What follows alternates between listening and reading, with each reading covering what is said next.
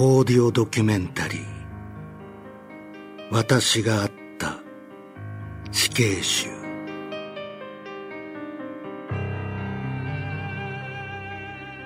んにちは。MC の石井しおりです。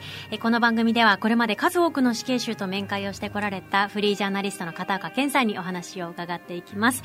片岡さん今週もどうぞよろしくお願いいたします。よろしくお願いします。はい。え今週からえお伝えしていましたように2週にわたって和歌山カレー毒物混入事件の林真澄についてお話を伺っていきたいと思います。まず事件の概要についてね私からおさらいしていきたいなと思っているんですけれども、えー、事件が起きたのは19 1998年、平成10年のことです。7月25日夕方に、和歌山県和歌山市園部で、毒物混入、無差別大量殺傷事件が発生しました。地区で行われた夏祭りで提供されたカレーライスに毒物が混入されて、そのカレーを食べた67人が急性ヒ素中毒になって、うち4人が死亡しました。その後、主婦の林真澄が被疑者として逮捕、被告人として起訴され、殺人、殺人未遂、詐欺の罪に問われました。林真澄は無罪を訴えたんですが、第一審で死刑判決を受けて控訴上告するも棄却されたため、2009年、えー、事件が起きてから大体11年ぐらい。経ってから平成21年5月19日に最高裁判所で死刑が確定しています。この収録を行っている、えー、2021年、あ今ですね、8月時点、林真澄は死刑囚として大阪拘置所に収監されています。地域の夏祭りでの毒物混入事件であること、そして不特定多数の住民らを殺傷するという残忍性、当初の集団食中毒から生産化合物混入、ヒ素混入とのという原因の見立てがされて、事件にまつわる報道が二転三転したことから世間の注目を非常に浴びた事件でした。平成の日本を騒然とさせた凶悪殺人事件を完全オーディオ化。なぜこのような凄惨な事件が起こってしまったのか。犯人の心理は一体どのようなものだったのか。日本凶悪犯罪大全217。ヒマラヤで配信中。闇の事件簿、すべて聞き漏らすな。えー、片岡さん、この事件の一報と今の経過っていうところからどのような印象を持たれていらっしゃいますか、まず事件の一報に関しては、はい、まあ、とんでもない事件が起きたなと、うん、まあ、世間の人と同じだと思うんですけど、まあ、そういう感想を持ちましたね。はい、えー、えー、何しろ、まあ、生産化合物が、はい、あの夏祭りの代わりに入れられたと。えー誰がそんなことするんだと、まあ、すごい大量殺戮事件だと思いましたので、はい、えー、びっくりしましたね。うんうんうんはいそこから、えー、まあ、だいぶ時間も経ってますけれども、はい、まあ、それまでにどういうふうに変わってきたかっていうところをお話伺ってもいいですか？はい。はい。はい、あのまあ最初生産ということになってたんですけど実はそれは和歌山県警科捜研の鑑定ミスで本当は生産入ってなかったんですね。そうなんですね、ええ、入ってなかったんですけどちょっとまあ鑑定のやり方のミスで、はい、あのシアン検査であのシアン反応に似た反応を出したのを間違って生産化合物だと、ごめんなさい。シアン検査ってどういうシアンってどういう字ですか？シアンっていうのはカタカナでシアンですね、はい、まああそうですね。シアン。すいません。あの、はい、生産を、まあ、英英語で言えばシアンなんです。えはい。ちょっと脱線しますけどあのプリンターのシアンカラーのシアンってあるあれと違いますかね？ごめんなさい、失礼しました。ごめんなさい、脱線しました。そういう検査があるんですね。はい。はい。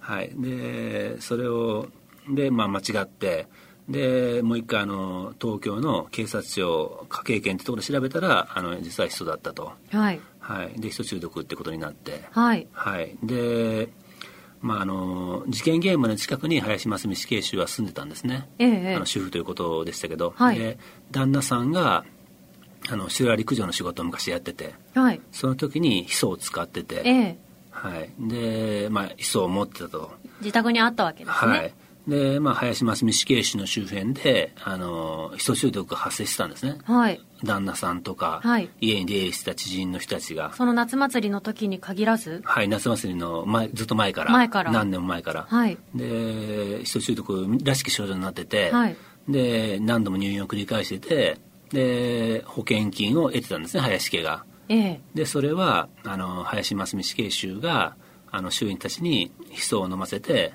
あの保険金詐欺やったんじゃないかと、はい、いうことが、まあ、報道先行で出まして、はい、でガッと盛り上がってあいつが犯人だということでマスコミが家を取り囲んで報道するようになって、うんはい、でもう最後はなんかいっぱい大勢群衆が集まる中で逮捕されて、うん、で立件されてカレー事件もで、まあ、裁判かけられて有罪になったとそういうことですね。すごくそのシーン、はい、あの私は当時、はい、あ。9歳とかだったんですけど、はい、覚えてますよね、まあ、あまりに印象的でしたよね、あの、シーンというのは。そうですね。あの朝から晩までやってましたからね。ねそうです、ね、はい。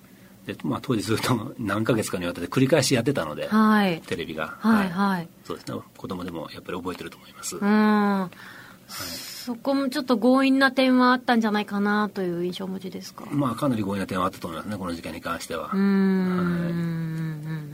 まあもともと保険金詐欺で怪しいと思って、まあ、確かに家に人はあったんですけど捕まえてそそれだけで捕まえて、はい、それからカレー事件の立件まで行くわけですから、はい、まあ、全然違う事件を、まあ、相当強引だったと思いますね。はあ、それはもう、なんて言うんでしょう報道を見てて、はい、ある意味私たちと一緒で、はい、視聴者の視点から見てて思ったのか、はい、それとも実際にその後面会などを経て、林真澄死刑囚と話して変わったのか。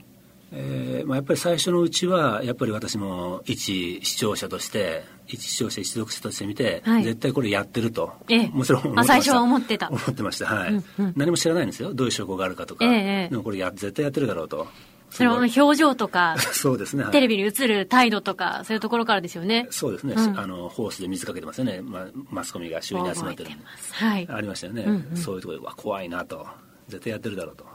思ってましたね、はいこれまで多くの死刑囚たちと交流を重ねてきたジャーナリスト片岡健がその体験を克明に語る番組オーディオドキュメンタリー「私があった死刑囚」面会時のエピソードはヒマラヤだけで配信中殺人犯の真の声絶対に聞き漏らすな。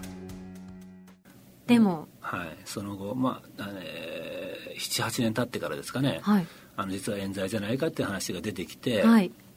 で、まあ、弁護士とか支援者とかが集会やって、大阪とかで。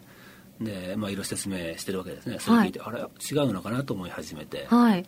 あそのじゃあ集会も実際見に行かれたんですか？そうですね。はい。行って話を聞きました。へえ全然知らない話がいろいろあるなと、はい、そうですか。その支援者の方っていうのは、はい、私は実際メディアとかで見たことがないので大変申し訳ないんですけど、はい、どれくらいいらっしゃるとか全然わからないんですが結構いらっしゃるんですか？そうですね、まあ、明確にあの何人って決まってるわけではないんですけど、はい、ここからここまで支援者で、えー、とか決まってないんですけまあ、上位そういうことをされてる人っていうのが、まあ、20人とか30人ぐらいいるんじゃないですかね、うん、コアになってやった人が、はい、あそうです。当時は、はい、ああああそれ今も皆さん訴えかけてらっしゃる？そうですね。なかなかいつもいつもあの報道されるわけじゃないんですけど、えーまあ、何かの時に集まってやってるという感じだと思いますけど、はい、何が一番自分の中で引っかかってもしかして冤罪じゃないかなっていうふうに思い始めたんですか？最初は動機がないってことですよね。動機がない、はい、だからあの周囲のあの旦那や知人にヒ素を飲ませて保険金作業をやってたと、はい、そういう報道が出てあこいつがカレー事件もやったんだと思ったんですけど、はい、よく考えたらカレーにヒ素を入れる動機ってないですよね。保険金詐欺は保険金。えー、えー、はい。近所の人と何か関係が悪かったみたいな話も特に。まあ、言ってたんですけど実はないんですよねあそうなんですか、はい、それは後日分かったことですか取材まあ、裁判で,、はい、ああで裁判で分かってるんですけど、はい、あのそういうなんかそういうことはなかったと。近所の人悪いことは、はい、ただ裁判で分かってて動機も不明になってるんですけど、はい、そういうことあんまりクローズアップして報じられないですよねそうですね、でも安全で見たら気づかなかったんですけど。はい。あじゃあそこが引っかかって、はい、より深く取材を進めるようになったそうですね、はい、いうことですね、はい、分かりました。その取材の過程についてはまた次回ちょっと詳しく伺わせてください、はい、ありがとうございました、で今回取り上げた和歌山カレー毒物混入事件については音声配信プラットフォームヒマラヤに日本凶悪犯罪大全217というチャンネルでオーディオ化されています。このエピソードの概要欄にそのチャンネルへのリンク設けていますので事件の全貌詳しくお知りになりたい方はこちらのチャンネルもぜひお聞きください。ポッドキャストでお聞きのリスナーの皆様、片岡さんの貴重なお話のすべては、オーディオ配信プラットフォーム、ヒマラヤだけで配信しています。無料で聞くことができますので、ぜひお聞きください。ヒマラヤへのアクセス方法は、チャンネルの概要欄でご紹介しています。ということで、次回もですね、この、えー、事件についてお話ししていきます。片岡さん、今日もありがとうございました。ありがとうございました。皆様またぜひ次回お会いしましょう。MC の石井しおりがお届けしました。